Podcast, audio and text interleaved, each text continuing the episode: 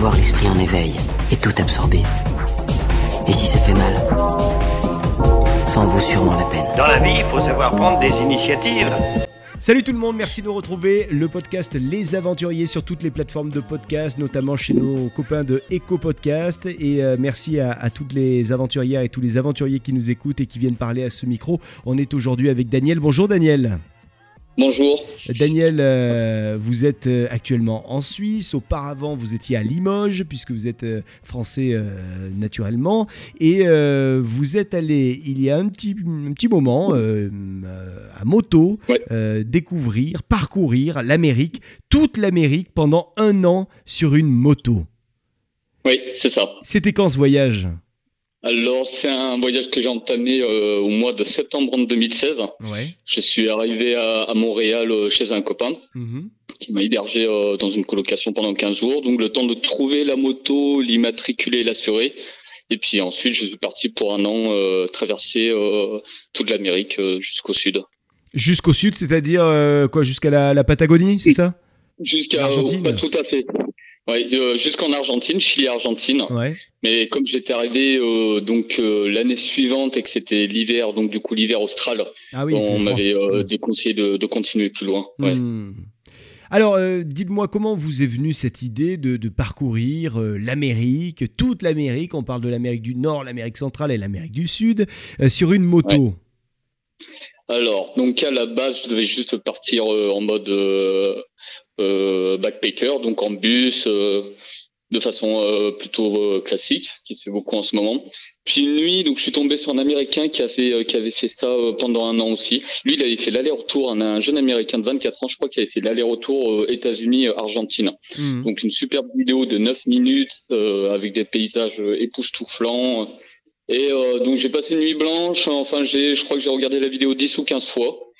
Et j'étais en train de passer mon permis moto en même temps. Et puis donc au matin, quand je, je suis parti au travail, euh, je me suis dit bon, c'est un signe. Euh, Ça sert à rien de, de cogiter, de faire giverser. Je change mes plans. Je pars à moto pendant un an. euh, voilà. Donc euh, fallait que fallait que je réorganise tout ça parce que je partais six mois après.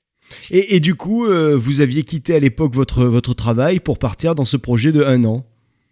Ouais, ouais, ouais. J'ai quitté. Alors j'étais entrepreneur, mais j'habitais en Guyane à l'époque. Hein.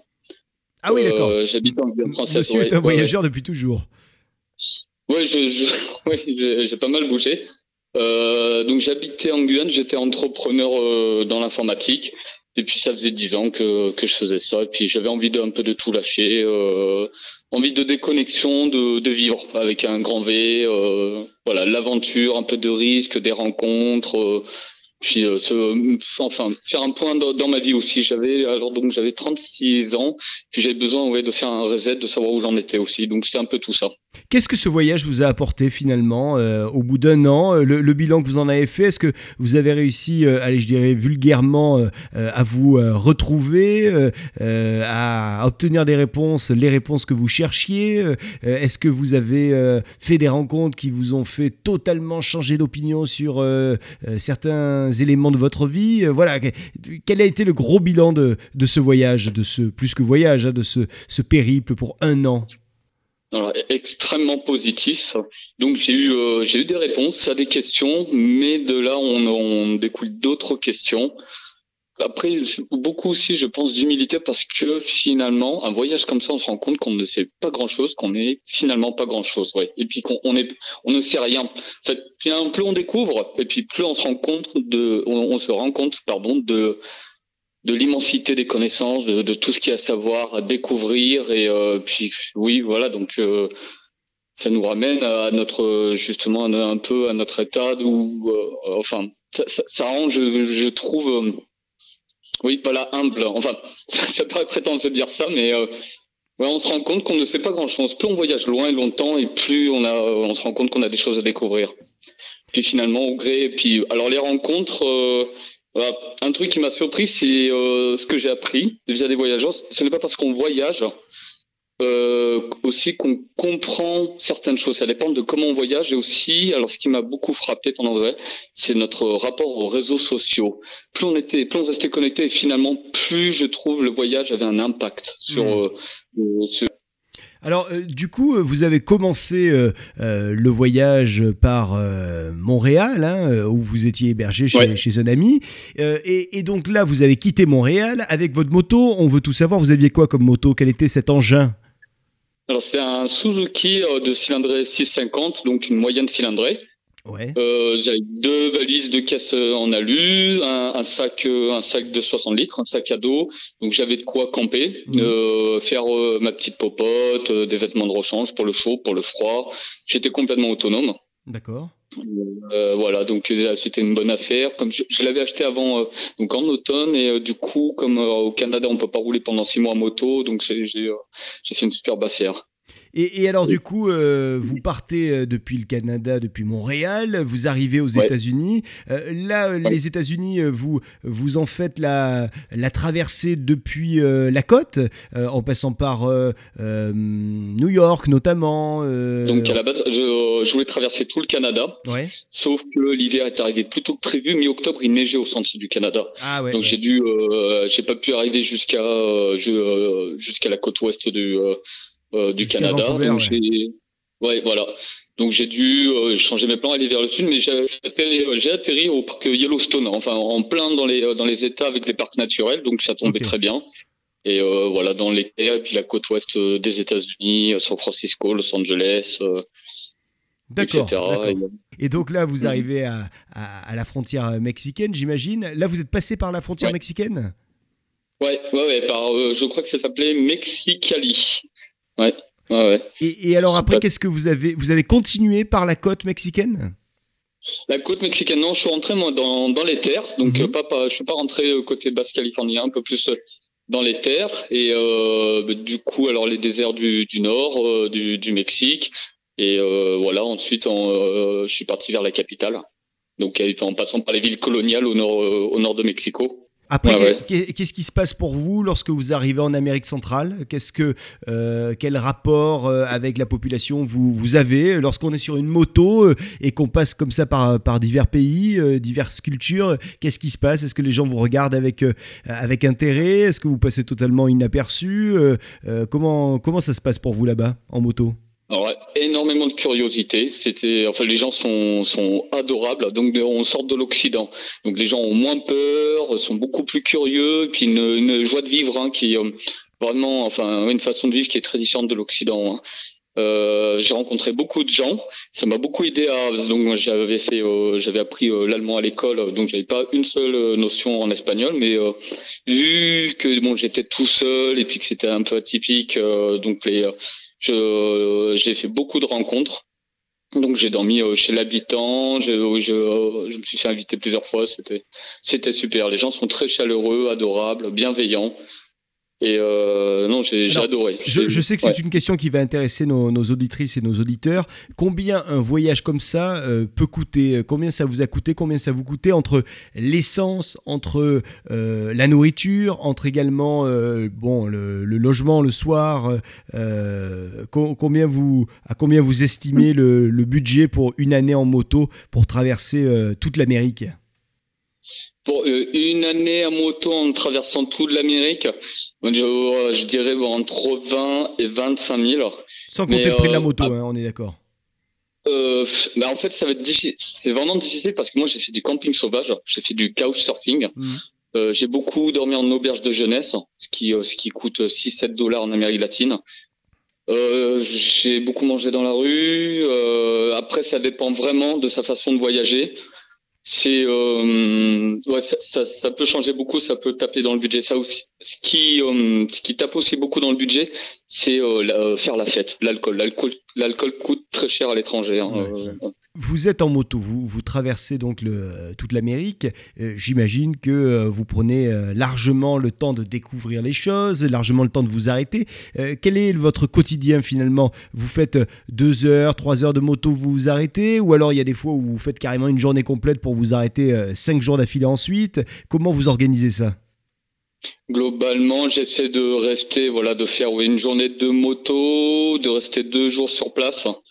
Et donc, euh, je regardais un peu sur Internet les, euh, sites à visiter, euh, ce qu'il y avait d'intéressant à faire. Donc, c'était un peu ma, ma, journée type. Donc, je prévoyais pas trop, genre deux, trois jours à l'avance maximum. Mmh. Donc, et puis selon mes envies, soit je dormais en auberge de jeunesse, soit je faisais du camping, ou sinon de ce qu'on appelle euh, le couchsurfing. Je ne sais pas si vous en avez déjà parlé. Euh, ouais, ouais. donc effectivement, le, le, le, fait de se faire loger chez l'habitant et de manière plutôt gratuite. Hein. Ouais, voilà, gratuite, avec voilà, des moments de, de, partage, de découverte de culture. Et euh, donc voilà, c'était voilà, je prévoyais deux trois jours à l'avance. J'essayais de d'éviter de, rouler plus de 4-5 heures par jour. À la mmh. fin, j'ai énormément roulé parce que j'étais j'avais une euh, j'avais le j'étais en retard sur mon voyage. Il fallait que je revienne en Guyane en fait. Euh, donc euh, j'avais un an pour faire Canada, Guyane, en passant par l'Argentine. D'accord, ok. Euh, alors du coup, quelle est la... quelles sont les rencontres qui vous ont marqué Est-ce que vous avez une anecdote également particulière Un truc, euh, racontez-nous les, euh, j'ai envie de dire les bonus de votre voyage. Les, les, bonus, ouais, le best-of. Il y en a eu vraiment beaucoup en un an. Là, ce qui me vient à, l'esprit, c'est plus. Si on devait faire une bande-annonce hein, de, votre, de votre voyage, voilà. En gros, là, vous allez nous faire la bande-annonce. Je vais même vous, vous mettre la musique. Ça va me gêner. Mais euh, dans les, euh, dans les, euh, ce qui m'a touché, l'histoire, c'était un voyageur, lui, qui avait perdu des proches, en fait, sa famille. Et suite à ça, enfin même deux voyageurs, c'était deux histoires différentes, mais qui enfin qui, qui se ressemblaient mmh. quand même, qui perdu des proches. Et suite à ça, ils ont tout lâché pour euh, voyager, voyager sans argent. Alors il y en a, c'était sur un espèce de, vélo à, deux ou trois roues, mais il était en position allongée, donc euh, très soft, avec très peu d'affaires, et il était euh, dégagé hallucinante. Et puis euh, oui, puis c'était une autre personne aussi, un cinquantenaire, c'est pareil, qui avait perdu des proches. Il, il en était à son troisième tour du monde, mais pareil, sans, sans temps limite, sans argent, juste au gré des envies. Enfin, voilà, des parcours vraiment, euh, vraiment très atypiques. Donc ça, sont, ces personnes m'ont beaucoup touché. Euh, j'ai eu un peu peur, je me suis un peu perdu sur un GPS. On m'avait donné une adresse, je devais dormir chez, euh, chez quelqu'un, puis on m'avait donné une adresse, sauf qu'elle correspondait à deux lieux différents, dont une adresse était dans une banlieue, une banlieue assez pauvre. Et plus ça allait, moins il y avait de bitume. Là, on était sur quel pays Dans quel pays Là, on était au Mexique, au, nord, euh, je crois que c'était Guanajuato ou Guadalajara. Donc, c'est au nord de Mexico. Hmm. Et euh, ouais, ouais, là, euh, je suis atterri dans des bidonvilles. C'était chaud parce que moi, j'ai la GoPro, j'ai mis toutes mes affaires, ma moto, ma moto était rouge, pétante, et j'attirais tous les regards. Vous, vous passiez pas inaperçu. Si elle faisait un peu de bruit en plus. Ouais, j'étais, je passais pas inaperçu. La nuit tombée, mon GPS fonctionnait plus. Euh, j'étais pas, j'étais vraiment pas serein. Euh, Donc là, j'ai eu un peu peur. Au nord du Chili, j'ai eu très peur. J'ai été sur la réserve. Il était, c'était la nuit. Euh, j'étais sur la réserve et il, fait, il faisait quoi, moins 10 peut-être? Il me restait 150 km à faire. Ouais, 100, 150. Vous, vous étiez vers la, la cordillère des Andes? Ouais, oui, ouais, ouais, c'est ça, ouais. J'étais euh, vers, euh, donc là, j'étais à ce niveau-là, j'étais plutôt vers le désert d'Atacama, mais ah donc ça suit, euh, ça suit les Andes. Et donc là, ouais, là, j'ai eu très, très, très peur. J'ai eu peur de tomber en panne. Il y avait des rafales de vent. J'étais à 4000 mètres. j'étais pas du tout serein. Qu'est-ce qui vous a manqué de la France? Est-ce qu'il y a quelque chose d'ailleurs qui vous a manqué de la France pendant votre, voyage ou est-ce que vous avez pendant un an réussi à être vraiment distant de la France et, et rien ne vous manquait? Alors, donc, je suis revenu euh, pendant mon voyage, je suis revenu une fois hein, en, France métropolitaine, hein, donc j'ai pu voir un peu les amis, la famille. Mais ce qui m'a manqué beaucoup, la cuisine. Euh, parce qu'en Amérique, à part au Mexique, un peu au Pérou, en Argentine aussi, on, mange pas mal, mais sinon, j'ai pas trouvé que la nourriture était excellente dans les autres pays. Donc, euh, beaucoup la cuisine, un peu la langue des fois aussi parler français, euh, des fois ça me, ça me manquait. J'étais content de rencontrer quelques francophones. Est-ce que vous avez euh, parlé, est-ce que vous savez parler désormais euh, espagnol, puisque dans tous les pays dans lesquels vous êtes passé, quasiment, on parle espagnol, à part le Brésil. Oui, c'est ça. Sauf, sauf au Brésil. Et du coup, bah, à la fin de mon voyage, je parlais quasiment couramment. Et là, j'ai perdu, donc ça va faire, ça va faire deux ans et demi. ça va faire deux ans, ouais.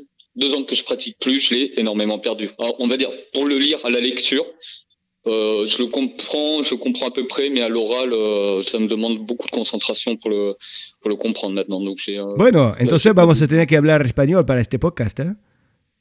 Comment C'est déjà trop rapide pour moi. Non, non, je l'ai beaucoup C'est le téléphone qui fait ça. bon, en tous les cas, votre, votre périple nous a vraiment donné envie. Est-ce que est-ce qu'on peut vous retrouver sur un blog ou sur un site internet pour euh, voir des photos, éventuellement voir des vidéos? Vous nous avez parlé d'une GoPro, ou alors est-ce que ce sont des, des souvenirs qui sont juste pour vous et éventuellement pour vos proches? Alors j'ai un blog donc euh, j'ai euh, que j'ai alimenté pendant mon voyage. Attendez, je vous donne l'adresse dans 10 secondes. Je l'ai enregistré pendant Le là. temps de le- Voilà. C'est overlander.over-blog.com. Overlander.over-blog.com overlander.over-blog.com Voilà, ça, donc, il y a des photos, pour- des vidéos, il y a la carte de route et puis quelques des euh, puis quelques articles où euh, justement je j'écrivais mes ressentis, euh, des petits voilà des petits coups de petits coups de peur, etc. Merci une nouvelle fois Daniel et puis à bientôt hein. Eh ben, merci beaucoup à vous et puis euh, à bientôt. Et euh, merci à, vous toutes et tous de nous avoir suivis encore une fois pour ce podcast des aventuriers. Vous nous retrouvez sur toutes les plateformes de podcast. On salue euh, Echo Podcast notamment. Et euh, n'hésitez pas à nous mettre vos notes sur Apple Podcast, iTunes, les classements de iTunes qui sont importants pour nous parce que plus on, a de, commentaires et de, notes positives, hein, les petites étoiles, les 5 étoiles, plus on a d'auditeurs et d'auditrices qui peuvent nous écouter puisqu'on on monte dans le, classement euh, de iTunes. Donc ça c'est important. N'hésitez pas donc à partager ce podcast et à aller euh, lui attribuer une note sur Apple Podcast et, et iTunes. À bientôt Daniel. Salut. À bientôt, merci.